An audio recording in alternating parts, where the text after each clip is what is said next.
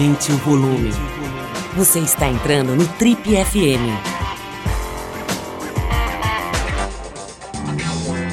Oi, aqui é o Paulo Lima e a gente começa agora mais um Trip FM, o talk show da revista Trip. Nosso convidado de hoje é, entre outras coisas, um enorme fenômeno de vendas. Um verdadeiro popstar, mas que não veio da música e nem do cinema. Ele ficou famoso numa das áreas em que o Brasil é mais órfão de celebridades modernas, contemporâneas, a literatura. Com 165 mil cópias vendidas do seu romance de estreia, esse autor brilhante, certamente o mais relevante do Brasil nesse momento, surpreendeu o mundo em 2018, quando lançou seu clássico instantâneo no Prêmio Leia, que é um prêmio importantíssimo é, oferecido em Portugal. Lá ele levou o primeiro de muitos outros troféus muito importantes como o Oceanos e o Jabuti, para citar apenas dois. Baiano de 41 anos, geógrafo de formação, doutor em estudos étnicos e africanos e batizado por Jorge Amado, você vai saber essa história daqui a pouco. Ele leva uma vida dupla, é funcionário público nas horas vagas, mas escritor por vocação. A gente vai conversar hoje com muita honra com o homem por trás do hit Torto Arado. Nas palavras dele, uma história de amor e luta, vida e morte, terra e palavra. Seja muito bem-vindo aqui, Itamar Vieira Júnior. É, Paulo, é um prazer estar aqui com você, né? Falando com você, com, com este programa também. Tamar, bom, primeiro, cara, muito prazer em te conhecer pessoalmente, né? Eu tô te lendo aqui, minha, comentei com você antes da gente começar a gravação que a minha família inteira já leu seu livro e e as palmas são unânimes, né? As pessoas gostam muito, é encantador mesmo, né? O teu jeito de escrever e, pô, não preciso eu dizer isso. Acho que o Brasil inteiro e, aliás, boa parte do mundo, né, tem dito isso nos últimos tempos. O Torto Arado é um fenômeno, não só de vendas, mas de, de carinho mesmo, né? Eu diria que tem uma coisa de carinho, das pessoas se sentirem acarinhadas, assim, da, pelo, pelo livro, né? E eu queria começar Tamar, te perguntando, eu vi esses dias um, um, documentário muito interessante, aliás, vou citar no canal Curta, que é um canal bem legal, tem muita coisa boa, e, e era um, um, um, documentário, um programa sobre títulos, títulos de livros, né? Achei, achei a, a, pauta ótima, né?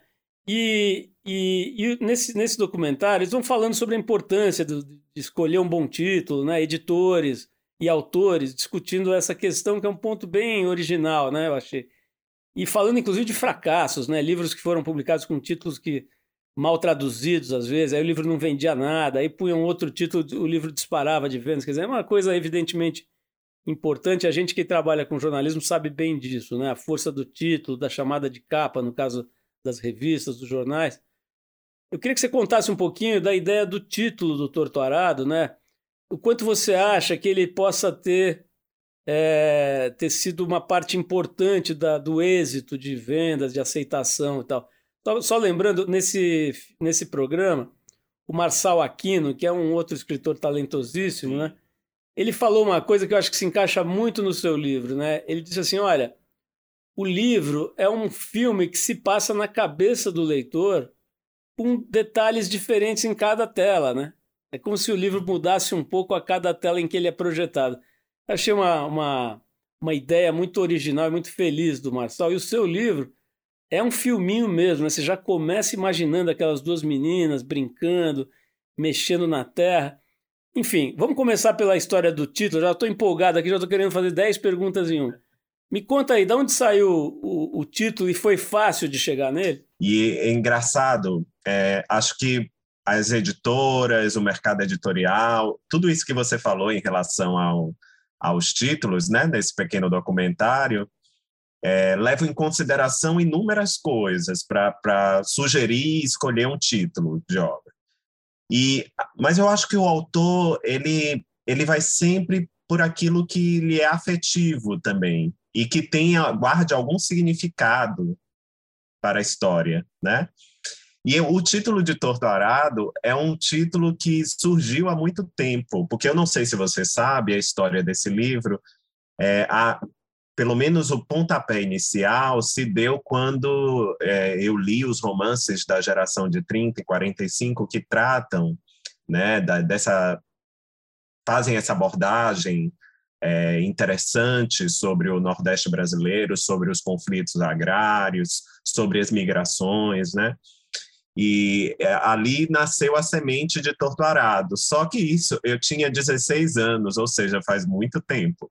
Muito tempo. Eu cheguei a escrever 80 páginas do, do romance, que, claro, não, não parece nada com o que veio a público, né? Eu não tinha maturidade naquele período, mas é, eu vinha de muitas leituras, e uma das leituras que eu fiz no momento em que eu escrevi essa primeira versão foi o poema Marília de Dirceu, do Tomás Antônio Gonzaga, um poema do século XVIII. É, eu lembro que, que eu estava nessa, nessa fase, eu tinha uma professora de literatura, a professora Terezinha Cioli, em Pernambuco, e ela era daquelas professoras apaixonadas por literatura, né? Que quando falam sobre literatura, os olhos brilham, e eu acho que ela, ela é, teve uma importância grande para que eu enveredasse pela, por esse caminho de leitura desses autores especificamente que eu estudei com ela. E o Tomás Antônio Gonzaga também me conquistou, assim, de alguma forma. E eu lembro que eu buscava um título pra, para o livro, até que meus olhos pousaram em, no verso que fala O frio ferro do torto arado. E aí eu, eu disse, lá na história tinha um arado, né? E eu disse, é, esse arado é o arado da, da história. E o título nasceu há mais de 20 anos. E ele, depois eu perdi esses originais, não, não dei prosseguimento. É, fui fazer outras coisas da vida, eu sou geógrafo, é, depois eu dei continuidade à, à, minha formação acadêmica, cheguei a fazer um doutorado no, no campo da, dos estudos étnicos, antropologia, e trabalhar como servidor público, mas a literatura nunca me deixou, né? E eu continuei escrevendo. Antes de Torturado, eu publiquei dois livros, e aí depois veio Torturado. E quando eu retomei, eu disse: não, agora eu vou escrever essa história, que ganhou densidade, ganhou humanidade, principalmente também essa minha trajetória, né? O meu percurso pelo interior do, da Bahia, do Maranhão, onde eu trabalhei com, com mais afinco. E aí o título, eu, eu, lembro quando eu comecei a escrever essa versão que veio a público, que é essa sobre ela que a gente está falando, eu comecei a escrever com outro título. E lá pela metade da história, aí me veio a, o lampejo daquele título original, né, que era Torturado. Eu disse não, esse título é Torturado. Mas assim, o que eu quero dizer é que a minha escolha ela foi é, baseada em, em afetos, né, só somente afetos. Eu não sei se o título é, foi um título feliz para as editoras, se é um título que ajuda a, a procurarem pelo livro, né? Mas é, era o que era aquilo que falava mesmo a história e falava a mim mesmo, né? Então foi por isso que foi escolhido. Bom, Itamar, sou capaz de apostar que o editor não está reclamando nesse momento. É, mas é curioso, né? Você contar que foi dessa forma. Nesse mesmo programa que eu mencionei, eles contam a história do título que o Graciliano Ramos teria escolhido originalmente para o Vidas Secas. Não sei se você sabe, mas ele veio com um título que era, se eu não me engano, era O Mundo Coberto de Penas. Não sei da onde ele tirou isso, cara, mas ele estava muito convencido que esse era o título. E as pessoas foram tentando com muito jeito, né? Porque o cara já era um, um grande, né? um enorme autor mas com muito jeito foram pedindo para ele explicar melhor e tal. E quando ele foi explicando, que, que era o livro, para chegar na explicação do mundo coberto de penas, são pessoas que tiveram a vida delas é, muito árida, muito seca, as vidas, até as vidas eram secas. Aí alguém apontou essa sugestão que felizmente ele acatou, né? E, enfim, muita história aí com relação a, a título. Mas, mas Itamar, é, outra coisa que eu estava olhando, né? E você já, de uma certa forma, já passou aí por esse tema, é o seguinte: para quem lê, eu confessei para você, já que eu ainda ainda estou aí no primeiro terço do livro, do Torturado, e já encantado, mas assim, se você ler a primeira página, a impressão que tem é assim, bom, esse livro está sendo escrito por alguém que nasceu no Agreste, nasceu, sei lá, no meio do, do mapa da Bahia, ali no, sei lá, em algum lugar do sertão, e que viveu a vida inteira lá, porque é uma intimidade muito grande, né? Mas quando você vai ver a sua biografia, você nasceu em Salvador, né? Então, garoto, garoto, para mim é garoto, mas enfim, um cara de 41 anos é, que viveu boa parte da vida nas grandes cidades, né? Se eu não me engano, Salvador e, e Recife, não é isso? É, e São Luís também. Eu morei em São Luís, três anos. você já deu uma pista aí, né, do trabalho que você fez no interior, mas queria que você me contasse como é que você conseguiu o tal do lugar de fala, né? Você, pô, sentou num puff no meio do lugar de fala, cheio de, de, de propriedade, né? Me conta um pouquinho, assim, de onde vem o teu conhecimento desse planeta interior do Nordeste? Meu pai, ele foi criado no, no campo, Paulo, até os 15 anos, e ele foi criado, meus avós é, trabalhavam numa terra em meus bisavós, que foi, ele foi, foi criado pelos avós. Meus bisavós trabalhavam numa terra é, em regime de servidão, como como aparece no, no livro. É, mas isso era aqui próximo, assim, numa região a duas, três horas de Salvador, que é o recôncavo da Bahia, que é completamente diferente do sertão né? Uma região muito úmida, muito verde, que chove bastante, não sofre com problemas de estiagem. É, mas é, o meu anos depois, né, já adulto, quando eu comecei a trabalhar como servidor público, eu trabalho no INCRA, no Instituto Nacional de Colonização e Reforma Agrária. Eu comecei já há 15 anos isso. Eu comecei a a viajar, né, a ir para o, para o interior, não só para o sertão, mas para muitas regiões do estado. Um estado como a Bahia, do tamanho da França, tem paisagens muito distintas, né? A gente tem desde das, é, do Cerrado, lá no oeste, né, onde hoje tem muitos conflitos por conta do plantio de soja, passando pelo sertão, que, é, que faz parte do imaginário do, de nós, nordestinos e do brasileiro também, e o litoral. E, e nesse, nesse percurso, eu passei pela Chapada Diamantina e fiquei mais detido nesse lugar, trabalhando mais detidamente nesse lugar. E a Chapada é um mundo, né? É uma região belíssima. Eu não sei se você já esteve lá. É, tem uma natureza exuberante, é muito, muito forte. Eu confesso que originalmente aquela primeira história que eu pensei sobre é, e comecei a escrever, cheguei a escrever 80 páginas de Torto Arado, não se passava no sertão. Mas depois a, a Chapada me conquistou é, dessa maneira, porque eu via na história personagens que me encantavam, talvez pela sua força, e eu acho que faria todo sentido que fosse uma paisagem que emanasse essa força também, que fosse exuberante. E daí deslocar essa história espe especificamente para a Chapada Diamantina, que por acaso está no sertão, é, no sertão do Nordeste. Mas a região onde se passa a história, inclusive, acho que quebra, rompe um pouco com essa visão que a gente tem do, do sertão, né, do semiárido, como uma paisagem homogênea. Porque em Torto Arado, esse sertão tem muita água, ou seja, há rios perenes, ao Marimbus, que é uma região pantanosa, um oásis, né, no semiárido.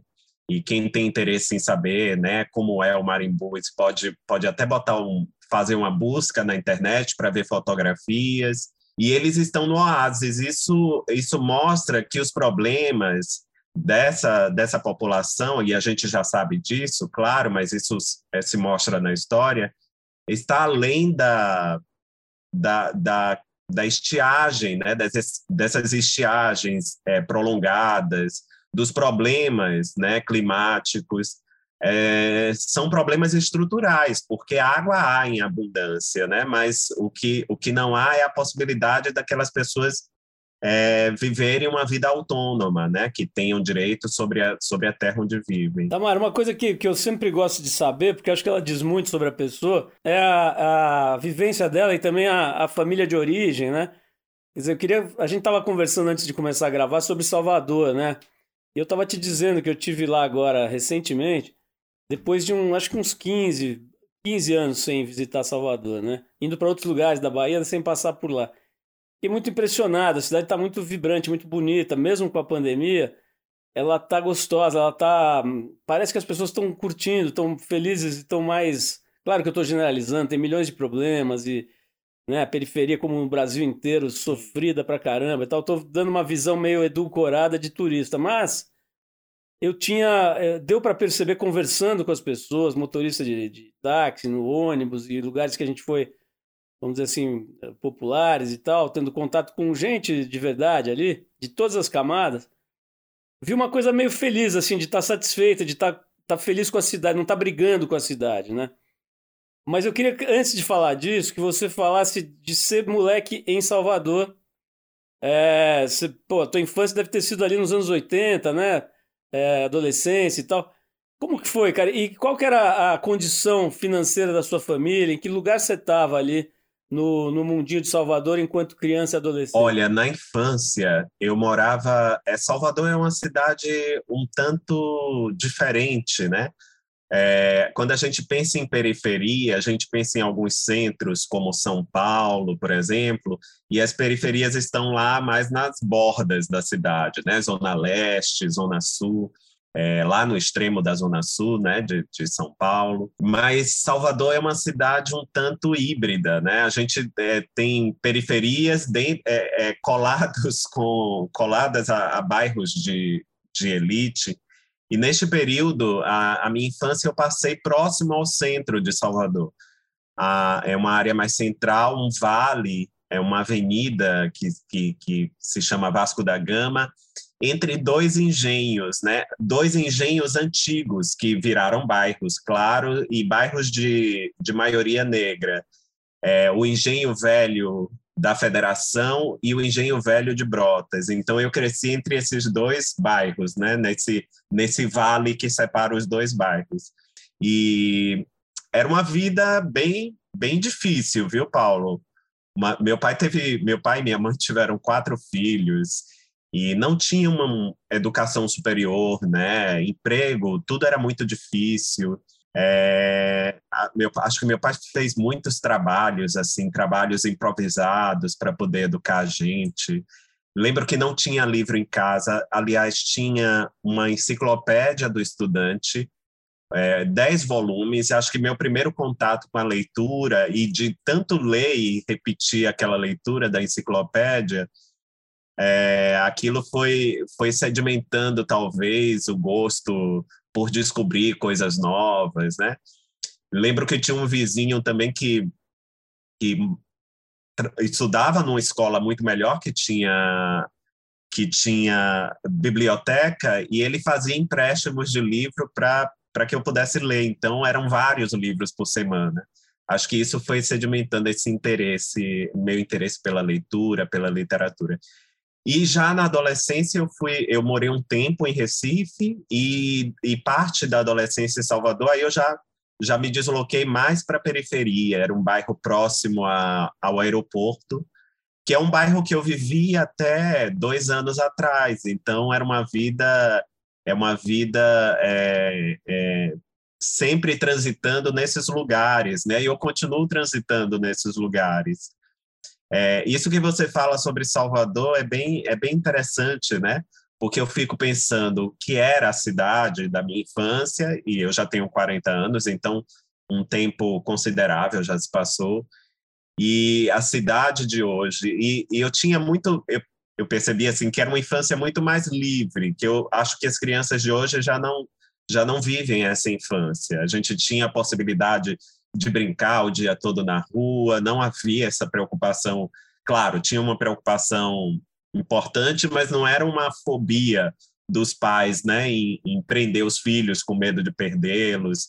Então, essa liberdade, acho que também é, é algo que contribui para a imaginação, né, contribui para nossas experiências sensoriais, experiências existenciais, e de alguma forma essas experiências voltam naquilo que eu escrevo.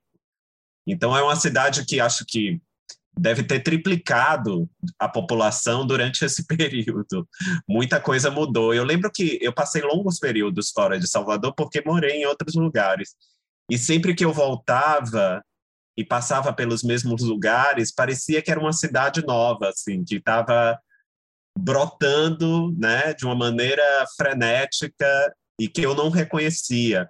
Esse vale mesmo que eu falei para você, Paulo, da infância, eu lembro assim do horizonte da infância que eu vi o vale, os dois bairros nas partes altas, que eram esses engenhos de açúcar que viraram bairro, e daí também essa essa essa grande população negra, né, que eram descendentes das pessoas que viveram nesses grandes engenhos. eu olhava para o horizonte eu via o vale apenas, né? Os bairros e as suas casinhas. Hoje, quando eu passo por lá, são os espigões de, de edifício, e aí não, não tem como não lembrar da infância que não tinha aquela paisagem, né? Foi, foi uma, é uma paisagem que mudou profundamente. Então, eu vivo nessa cidade que eu acho que faz parte do imaginário das pessoas, do nosso país e até de fora do país, né? Muito pela literatura do Jorge Amado e tal, mas que é uma cidade que tem sofre os mesmos problemas de outras cidades, processos de gentrificação, né? Processos de de, de especulação imobiliária, muita coisa, né? E, e a gente sofre com esses conflitos também. É uma cidade que está mudando o tempo todo. Tamara, e, e também violência, né? Antigamente, quando a minha geração começou a, a minha geração de paulistas, né, começou a viajar pelo Nordeste, uma das características mais encantadoras era a paz, né? Era, era, o baixíssimo índice de violência que você tinha. Então, um moleque como eu podia ir, pegar um ônibus e ir para o Pernambuco, para o Ceará, e a chance dele ter um, um episódio de, de, de, assalto, de violência e tal, era muito, era próxima de zero, né?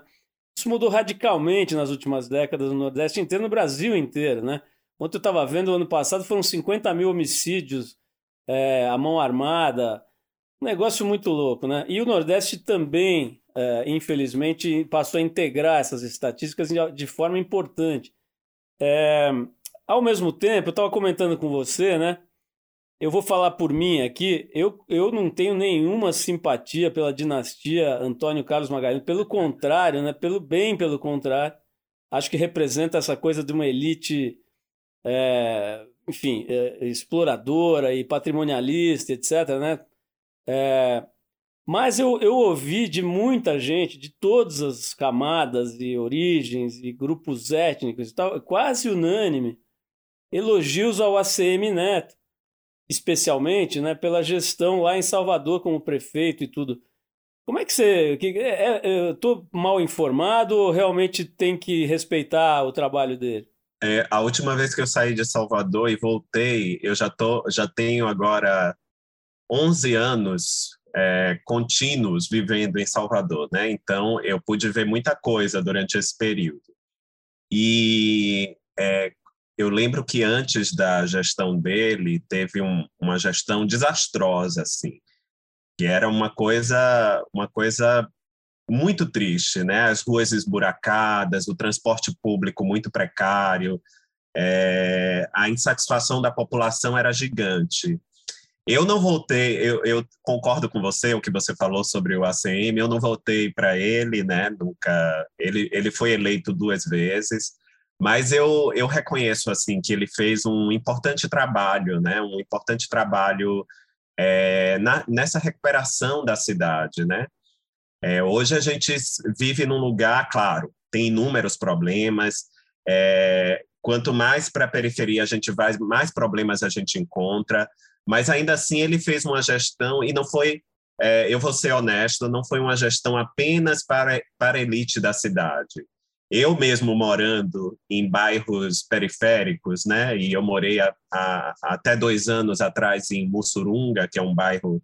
É, depois você pode até pesquisar para ver foi lá que eu escrevi, né, Torturado, escrevi as coisas que eu, que eu escrevi, estava vivendo aquele cotidiano, aquele vai e vem de pessoas, né, tentando viver, ganhar a vida de inúmeras formas, e, e houve uma mudança muito, muito grande.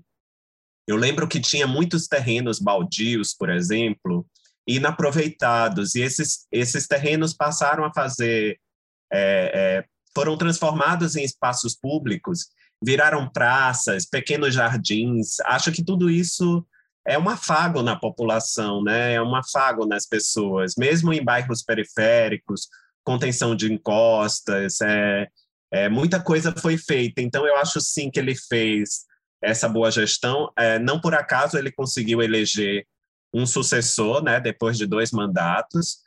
E e acho que a população sim ficou satisfeita. Temos críticas, temos inúmeras críticas, né? Muito claro, a gente sempre quer mais, mas comparando com a cidade de 10 anos atrás, houve uma mudança muito grande, né? Uma mudança para melhor. Na maior parte das vezes foi para melhor. Ah, legal, interessante. Acho que a gente tem que falar assim, né? Ser honesto, né, Paulo? É, acho que é muito importante, Paulo, no momento que a gente vive hoje no Brasil, ter essa consciência, porque a gente foi é, indo para os lados, né, para os para, para lugares tão opostos e, e, acho que a gente chegou a um momento que a gente considera que não é possível conviver com as diferenças, né? E, e, e ser honesto em relação às gestões, né? Reconhecendo os problemas, é, acho que isso isso só fortalece a democracia, né? Esse diálogo que a gente estabelece. Eu disse a você, mesmo não faz, é, mesmo o ACM Neto não estando no meu espectro político, né, aquilo nas minhas convicções políticas, ainda assim eu reconheço as qualidades de um político, de um importante político, né, de, um, de alguém que fez uma boa gestão quando passou pela pela prefeitura da cidade. Fundamental, cara. E hoje você pô, tá numa posição de extremo formador de opinião, então acho que você está falando de uma, uma coisa chamada intele é, honestidade intelectual, né? Você falar mesmo o que você acredita, independente de, de ângulos e vieses. E, e eu, eu, quando cheguei lá, falei assim: bom, tô achando bonito porque eu tô vendo o lado rico da cidade, né? Passeando e tal. Tenho certeza que o cara deu uma embonecada na parte bonita da cidade e tal. E o que me surpreendeu foi justamente ouvir na feira que eu fui, no, sei lá, sorveteria num bairro uh, menos nobre, digamos, da cidade, coisas assim, né? Motorista de, de, de ônibus e tudo. E os caras confirmarem vibrando, assim, defendendo, sabe? Uma coisa assim, tipo, não, foi legal, lá perto de casa, pô, a escola estava derrubada, não, tinha, fez, fizeram uma pracinha. Exatamente o que você falou. Então acho legal a gente falar desse jeito pelos motivos que você enumerou melhor do que eu aí, né? É, para ver se a gente consegue assim botar um tijolinho numa paredinha antipolarização. A gente vai entender que a democracia é feita de pessoas que pensam diferentes e defendem ideias diferentes, mas isso não quer dizer que a gente não possa conviver, discutir, ter um debate saudável, né? E reconhecer quando quando aquele é, que talvez seja nosso oponente político acerta, né? A gente deve ter essa nobreza, né, de reconhecer. Eu ia usar essa palavra, até a nobreza de aplaudir veja, o oponente. Veja só, imagine todas é, no período redemocratização no Brasil, todos os presidentes que passaram é, pela, pelo Palácio do Planalto, né? Como, é, embora fossem oponentes, a gente teve aí uma mudança né, de, de perfil, Ainda assim, todos passaram a faixa presidencial, todos cumprimentaram aqueles que venceram as eleições. Havia uma, uma convivência democrática, né, que de alguma maneira foi rompida ali na, em meados dessa década, da década que passou. E eu acho que a gente precisa recuperar essa capacidade de viver em unidade, né? Mesmo discordando, ainda assim não somos inimigos, né? Estamos no mesmo lugar. E a gente deve torcer por esse país, o que né? Você está dizendo está me fazendo lembrar de um conterrâneo seu também muito íntimo das palavras, né? Que é o Antônio Risério.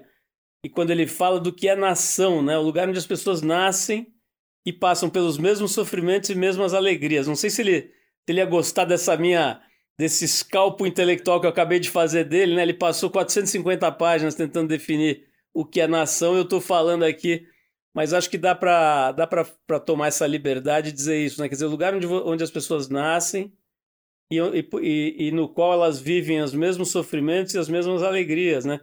Lembrar disso, né? Que tem uma nação apesar de tudo, né? Deixa eu te perguntar um negócio, cara, que hoje é super delicado, né? A gente fica pisando em ovos para escolher as palavras, para não ser cancelado e tal. Mas você falou uma coisa que é meio evidente, cara, que é assim, a questão da negritude na Bahia, né? em Salvador de forma especial, né? Como eu te falei, visitando lá, aliás, eu estava vindo da Chapada e daquele, pô, maravilha que é a Chapada, né? E aí a gente cai em Salvador, e aí você vê aquela, aquelas pessoas, né? Tem, é, pra, pra gente que é de São Paulo, é muito legal, né? Porque realmente é um planeta novo, de um colorido novo, com cheiros e comidas e sabores, por mais que eu já tenha ido muitas vezes para os meus filhos, é tudo muito rico, né? Acho que é uma boa palavra. E tem essa coisa também da negritude muito mais presente, né?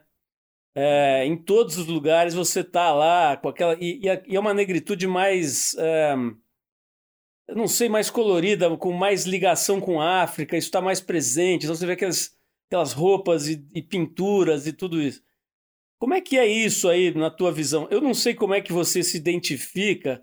É, eu não sei, hoje todo tem que perguntar para as pessoas, né? Como é que elas se identificam, se ela se, se, se sente branca, negra. Você nesse espectro todo, onde é que fica? E como é que é ser, é, é, vamos dizer assim, alguém que não é, como diria Lumena, fenotipicamente negro, né?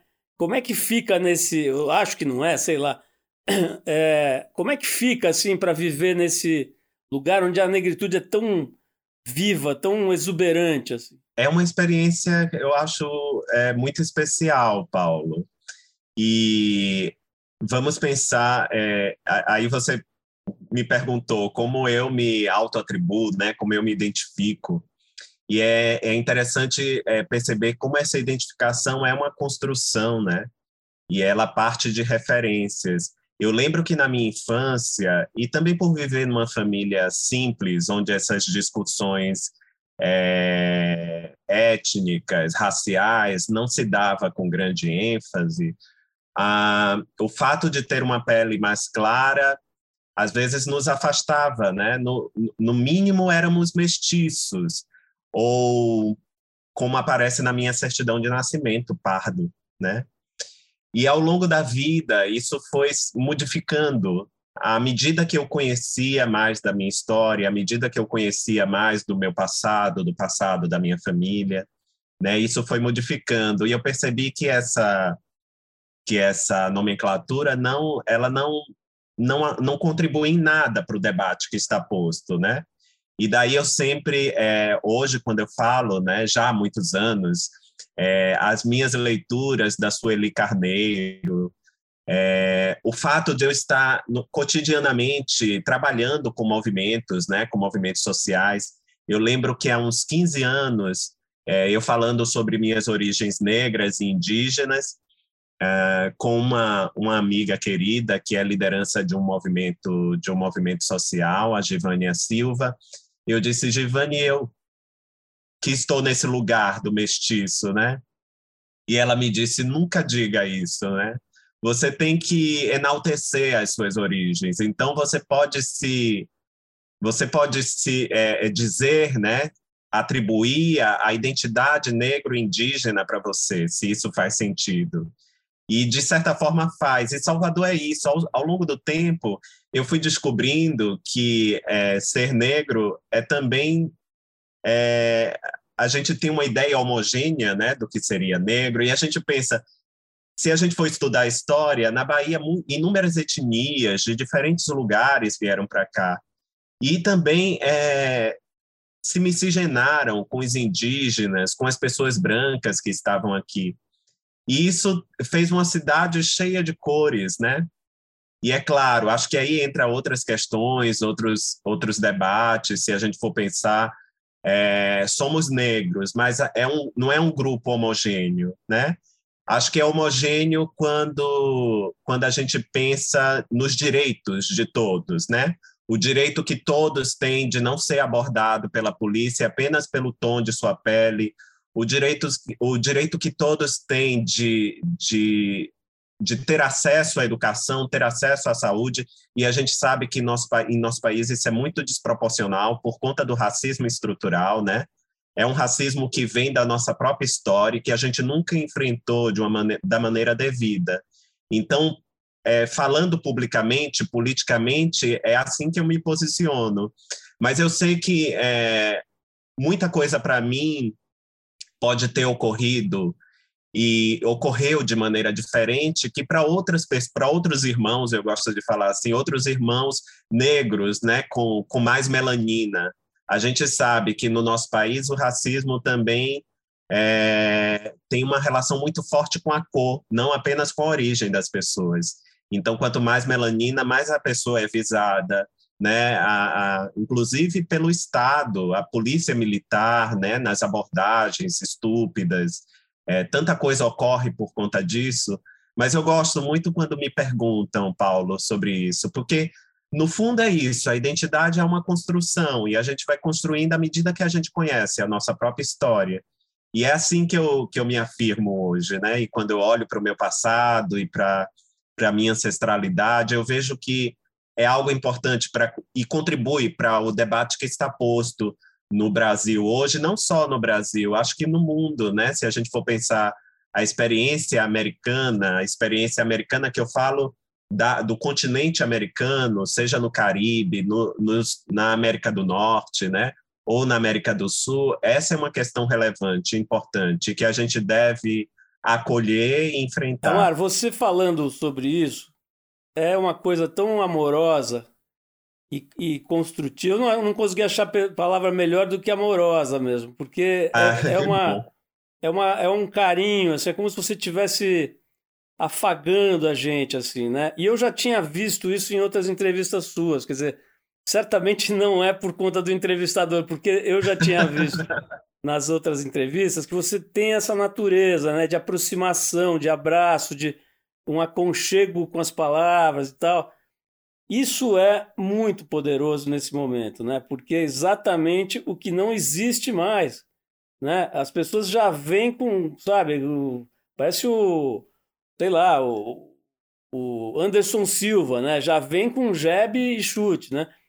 É, eu ia perguntar, cara, mais sobre literatura, mas eu estou tão encantado, assim, eu queria saber, eu ia perguntar mais sobre literatura, estilo, não sei o que lá, mas, cara, por como que você conseguiu virar isso, assim? Quer dizer, qual é, é, é sua mãe, é o seu pai a quem você dedica o torturado, né? Quero saber disso.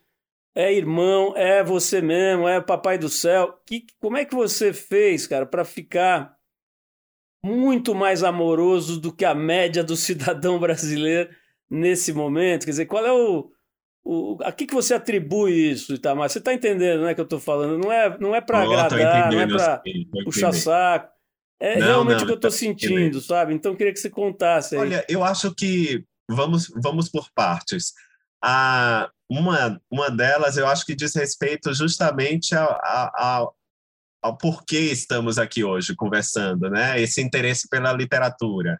Acho que foi isso que nos aproximou, né? O livro, o livro Torturado, que as pessoas têm lido e é, isso despertou o interesse das pessoas saberem mais sobre o autor.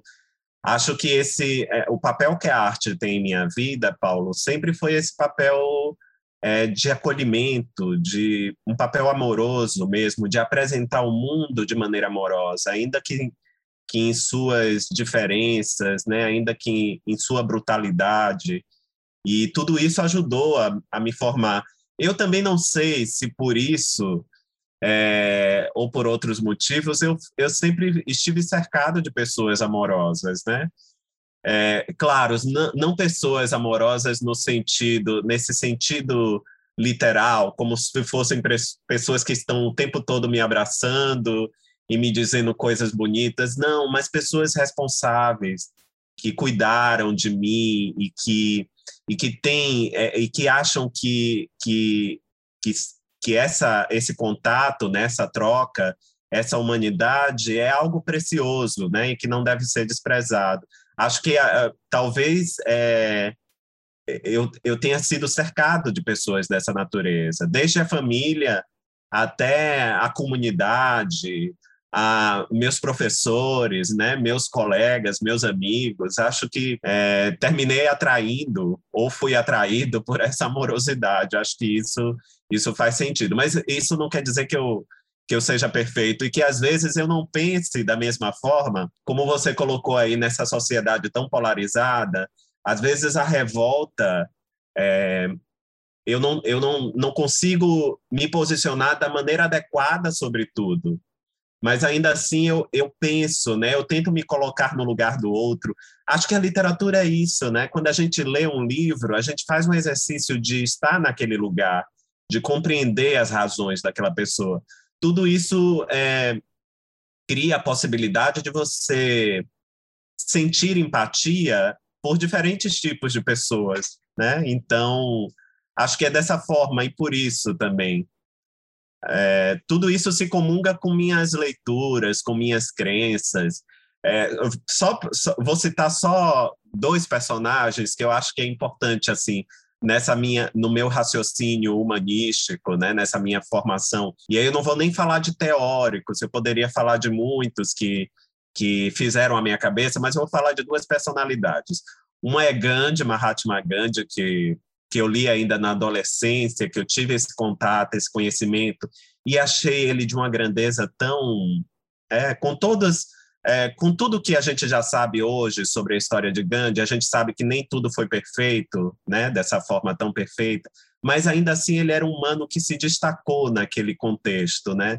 E, e, ao pregar a não violência, né, a resistência pacífica, eu acho que ele transmitiu coisas poderosas para a humanidade. E, de alguma forma, eu, eu tento levar esses, esses valores comigo. Outra pessoa foi o Nelson Mandela. Né? Ele vinha de um movimento de um movimento forte, era um movimento inclusive armado, né? Ele na juventude é, contra o apartheid. Depois ele passou 27 anos preso ah, numa ilha sem contato com as pessoas. E o que é que Mandela fez naquele contexto? Ele começou a estudar o africana, né? Ele começou a estudar a língua das pessoas brancas, ele começou a, a, a estudar a história das pessoas brancas do país dele, porque ele queria se colocar nesse lugar de conciliação. Veja, é, é, uma pessoa que foi privada de liberdade por 27, 28 anos, é, que viveu todos os horrores do regime do apartheid, viu sua sua comunidade, viu aquela sociedade sofrer com aquilo também. E ele usou todo aquele tempo que ele tinha, e também é, concordo que talvez nem todo o tempo ele estivesse disposto a isso, mas ele usou todo o tempo que ele tinha para compreender o outro, para que quando ele estivesse fora daquele lugar, ele fosse capaz de estabelecer um diálogo, um diálogo para que, que unisse a, a África do Sul e fizesse a África do Sul ultrapassar aquele período tão, tão tenebroso. Pois é, você vê que, que a nossa conversa, que ela acabou derivando naturalmente para uma coisa que, se é que existe alguma coisa maior que a literatura, é essa história de entender o humano, né? E que é o insumo principal, talvez, da literatura, mas eu entendo que é ainda maior. Porque, eu vou te dizer por quê. Nesses 37 anos entrevistando gente aqui, muitos autores né, já passaram por aqui.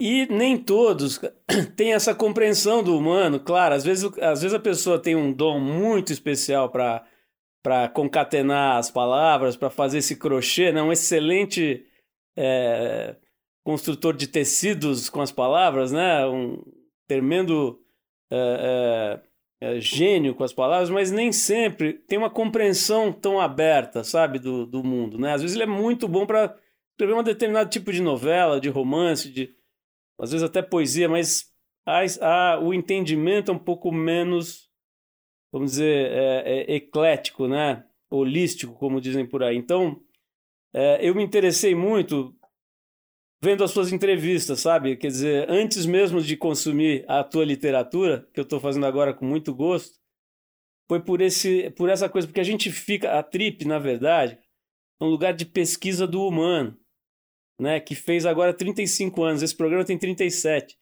E a gente fica procurando gente, Tamar, procurando gente, nada mais do que isso, e prestando atenção e perguntando e ouvindo, né? Como diria, acho que a Vera e a Conelli, ou, ou o pessoal da, da mais uma escutativa, né? A gente gosta disso. Então, eu acho que é muito especial de falar sobre isso, porque você tem essa, esse dom. E eu sei que esse dom não é de agora, porque tem uma história maravilhosa. Eu queria que você contasse sei que você já contou algumas vezes, inclusive eu assisti a, a ótima entrevista do Pedro Bial, né, que, que, com você, em que você conta de uma pessoinha que, pô, achou você legal do nada ali e resolveu te dar uma mãozinha. Ninguém menos do que Jorge Amado, né? Que te recebeu quando você era molequinho, você bateu na porta. Conta essa historinha, porque mesmo já tendo contado 200 vezes, cara, eu vou te pedir esse favor, porque eu acho que o nosso ouvinte que não conhece, vai ter um momento muito gostoso aqui. Conto sim, conto sim, Paulo. Eu tinha acabado de voltar é, do Recife, meu pai veio trabalhar de novo na Bahia, e era adolescente, eu tinha 17 anos, e e aí comecei, é, eu tinha iniciado a leitura da obra do Jorge Amado lá em Pernambuco, né? E fiquei fascinado pela capacidade dele de contar história, de, de me conectar com as coisas da Bahia, né? Eu lembro que o primeiro livro dele que eu li foi um livro de não ficção, um guia sobre a cidade do Salvador chamado Bahia de Todos os Santos. E ali tinha acesso a comidas, a, a, a cultura, a música, tanta coisa. E eu fiquei fascinado pelo Jorge e comecei a ler a literatura dele.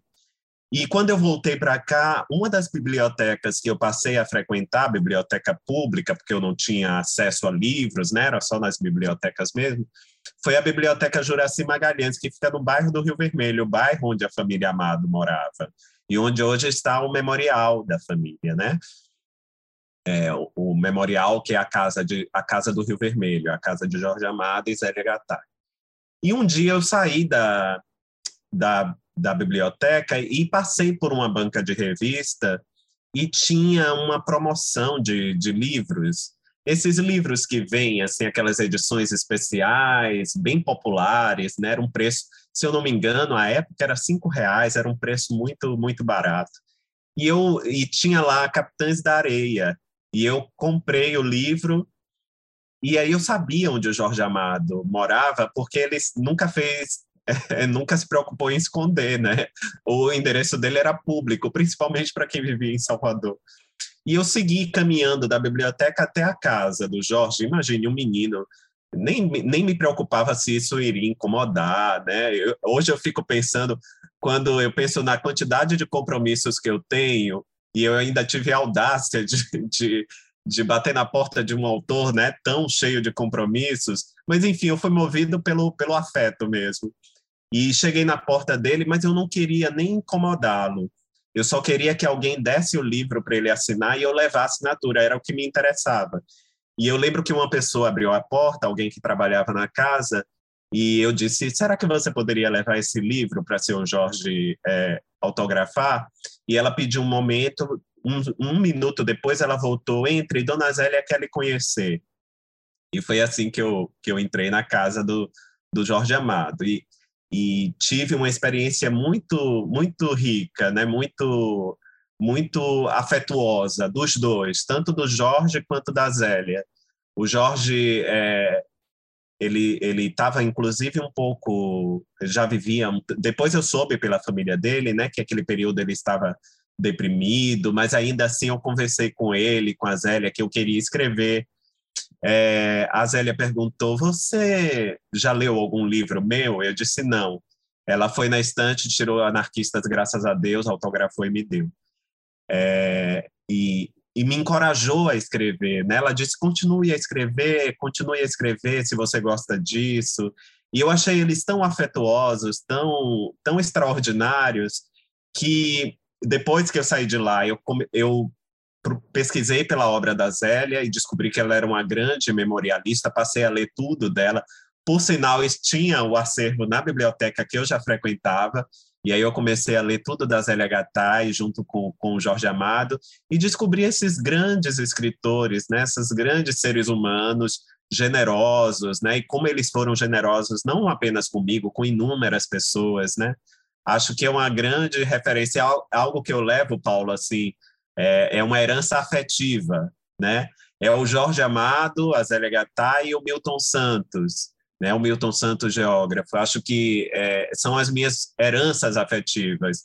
E eu levo um pouco dessa, dessa experiência que eu tive né, com, com a obra deles e com a presença deles para a minha vida. De alguma forma, acho que contribuíram para a forma como eu escrevo, como eu vejo o mundo também. Bom, e certamente pode complementar a tua resposta à minha pergunta sobre de onde vem a amorosidade, né? Acho que Sim, Esse dia você recebeu uma dose, né? Uma dose de generosidade em estado bruto, né? De duas figuras é. gigantes, né? Um menininho. Gigantes. Desculpa, que idade e... você tinha nesse, nesse Eu momento? tinha 17 anos. Um menino, assim, imagine, é, um menino de 17 anos bate na sua porta dizendo: Eu quero te conhecer, ou, ou você assina um livro para mim. E eles poderiam ter apenas assinado ou dizer que estavam ocupados, não convidaram a entrar, conversaram ainda escutaram o que aquelas pessoas tinham a dizer, o que eu tinha a dizer, né? Olha, eu não sei como é que seria isso em 2021 em Salvador, mas aqui em São Paulo acho que você ia ser revistado, ia ser colocado numa guarita, ficar umas duas horas em observação. Verdade, é verdade. E eu entrei assim só com o livro na mão e, e o meu e a minha disposição em conhecê-los, né? Eu lembro assim que eu sentei ainda no, no sofá da, da casa deles, o Jorge estava em frente à TV e eles tinham dois cães da raça Pug que vieram para o meu colo e ficaram no meu colo, até os cachorros eram amorosos.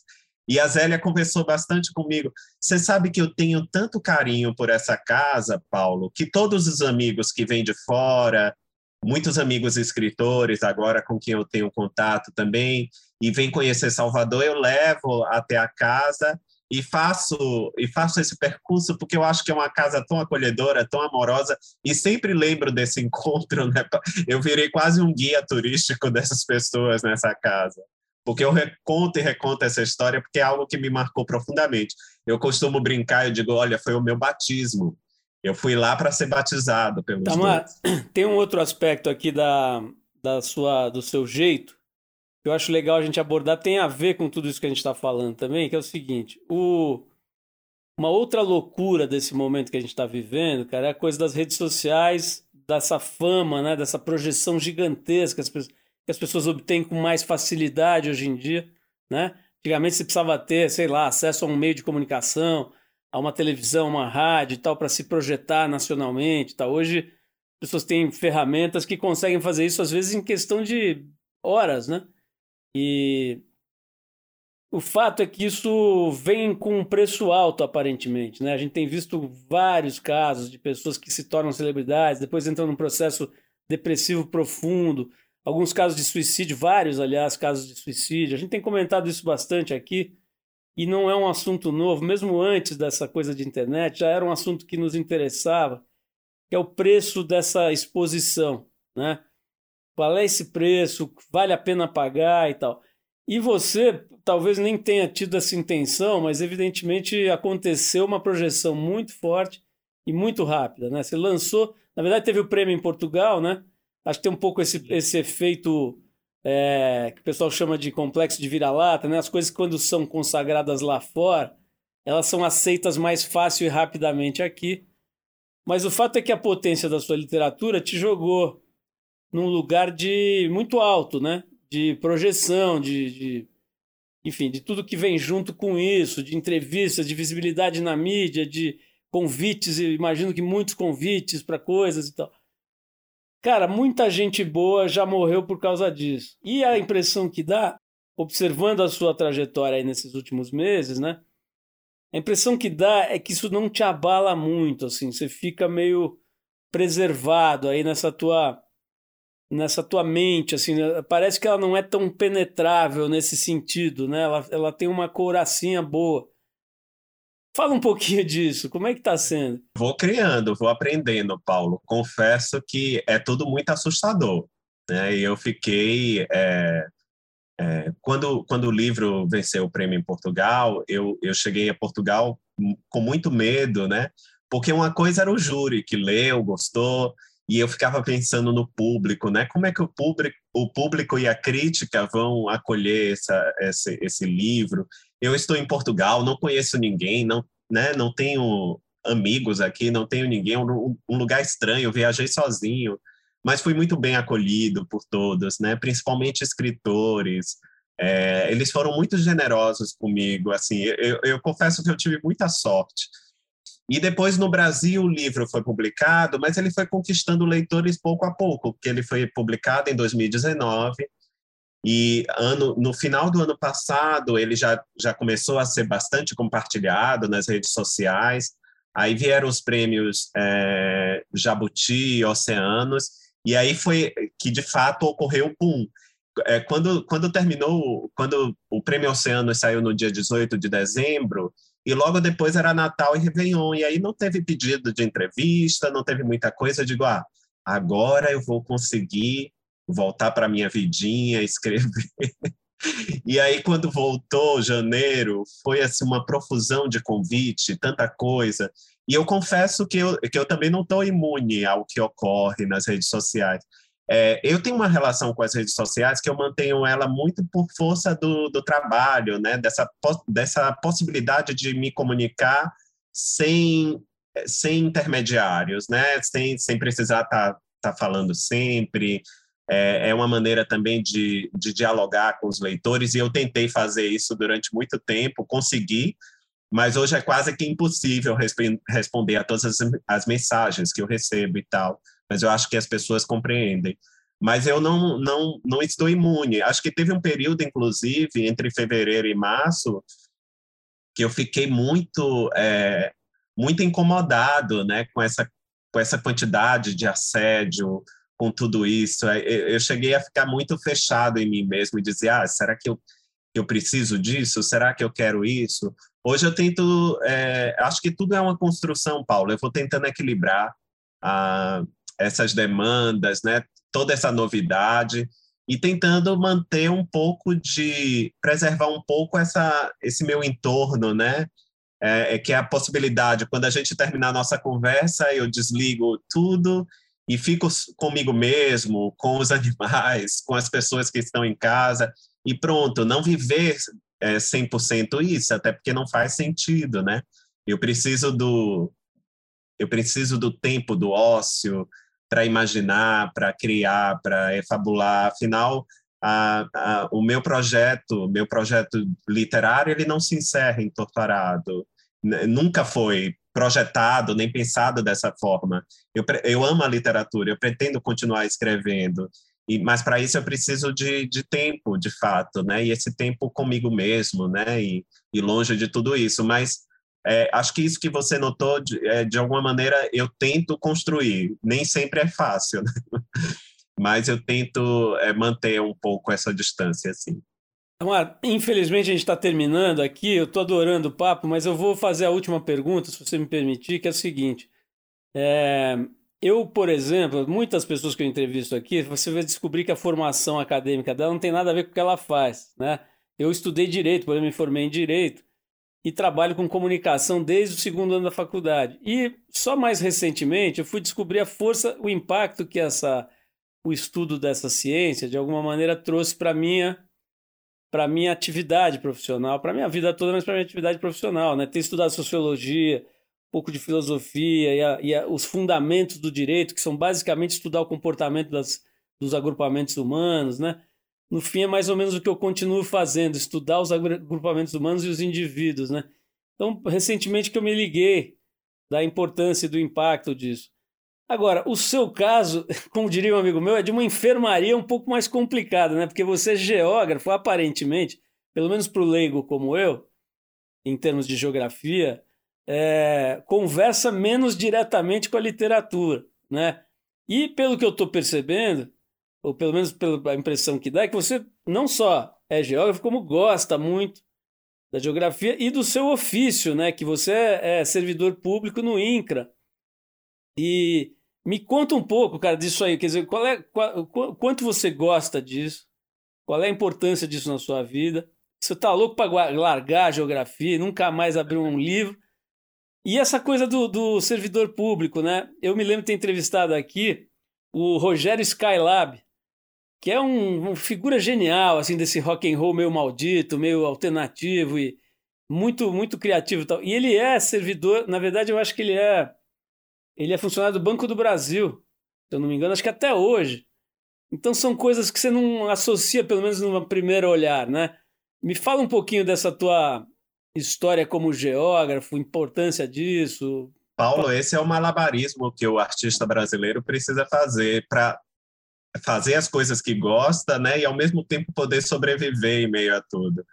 É, eu é muito interessante o meu percurso em relação à literatura e à geografia, porque acho que a literatura surge logo quando eu aprendo a ler e escrever, eu sou de alguma forma atraído de uma maneira magnética para aquele universo da leitura.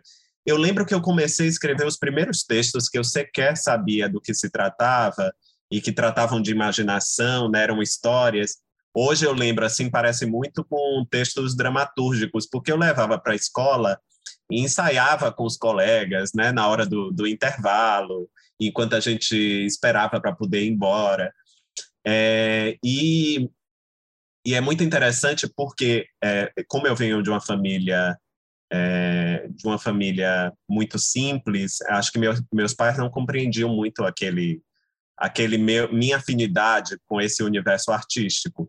E eu lembro que minha mãe encontrou esses textos no, num, num armário guardado e ela ficou muito decepcionada comigo, porque ela disse: Você deveria estar estudando. Eu fiquei, acho que aquilo ali foi um divisor de águas em minha vida, porque eu comecei a esconder esse lado criativo.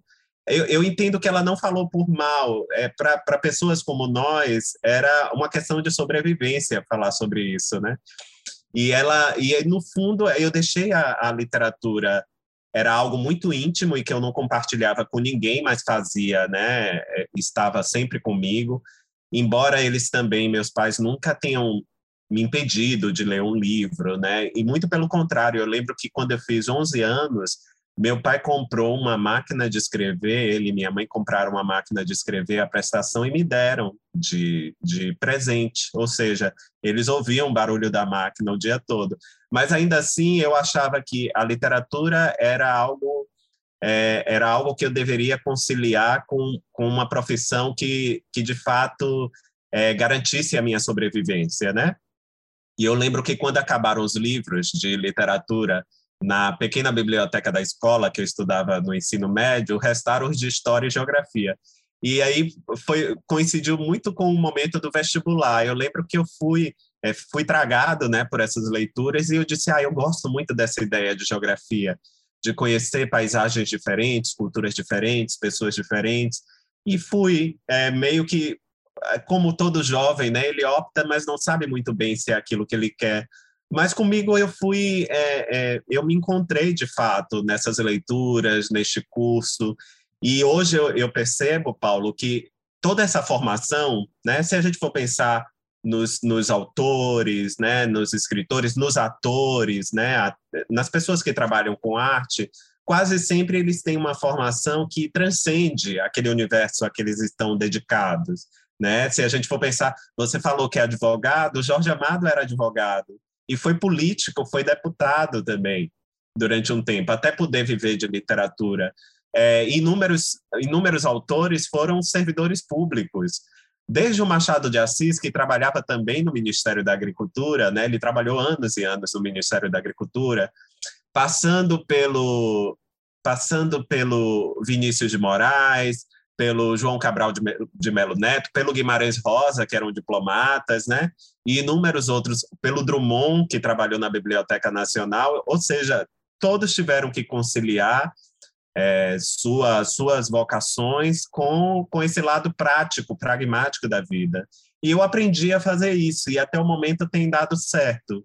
Então, é, ter um trabalho também, sair de casa, encontrar pessoas, me dedicar a outras a outras atividades é algo que alimenta o meu universo criativo, a minha imaginação, porque eu vou encontrando tipos, personagens, pessoas, né, que, que em algum momento da vida vão adentrar os meus escritos. Eu acho que é algo que, que para mim tem, tem, tem, eu tenho conseguido conciliar, né? Tamar, genial. Eu acho que tem conseguido conciliar de uma forma é, com maestria, né? E Espero que você continue conseguindo conciliar por muito tempo e acho que certamente tem uma essa originalidade do teu trabalho deve ter uma dose da geografia ali, né, dessa dessa ciência, desse estudo, dessa dessa observação do mundo por um ângulo menos comum, né? Certamente tem ali um, na, na, na, receita do, do sucesso da sua literatura, isso está compondo ali. É, falando na sua literatura, né, tem um lançamento mais recente que é Doramar ou A Odisseia, não é isso, Tamar? Sim, é uma coletânea de contos, né? São 12 narrativas curtas. Exato, eu já comprei aqui, tô... primeiro eu vou, vou até o fim do Torturado, depois já vou pular para esse. Cara, foi muito legal te conhecer, realmente uma delícia bater esse papo.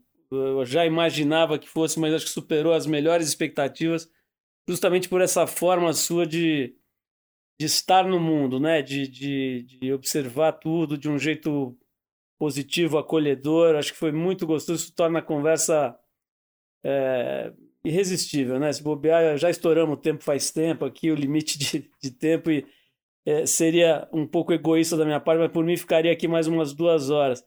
Olha, maior prazer mesmo, parabéns pela tua trajetória, acho que você está recebendo cumprimentos aí há, há, meses, talvez há anos, mas nunca é demais, né? Assim, celebrar um autor tão original, tão jovem, tão competente, né? É, que está com a sua literatura despertando inteligência, né?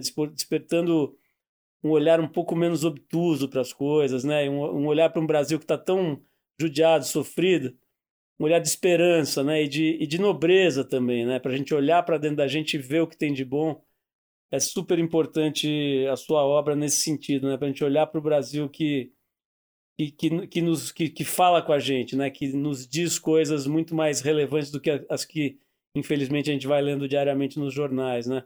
Então, acho que ele mantém ali uma janela importante aberta, né? E abre até mais para que entre luz nesse momento meio escurão, né? Meio, meio esquisito que a gente está vivendo. Então, realmente te agradeço e te cumprimento aí por toda esse, esse, essa produção, Itamar. Obrigado. Obrigado também, Paulo. Obrigado pela conversa, pela acolhida aqui. E um abraço a todos. Você ouviu mais uma edição do Trip FM, uma produção da Trip no ar há mais de 37 anos. Direção e apresentação, Paulo Lima. Produção, roteiro e edição, Adriano Conter.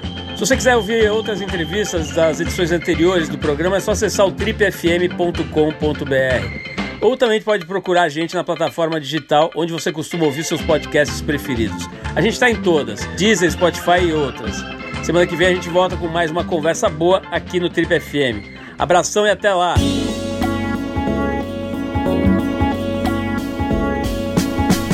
Você ouviu Trip FM.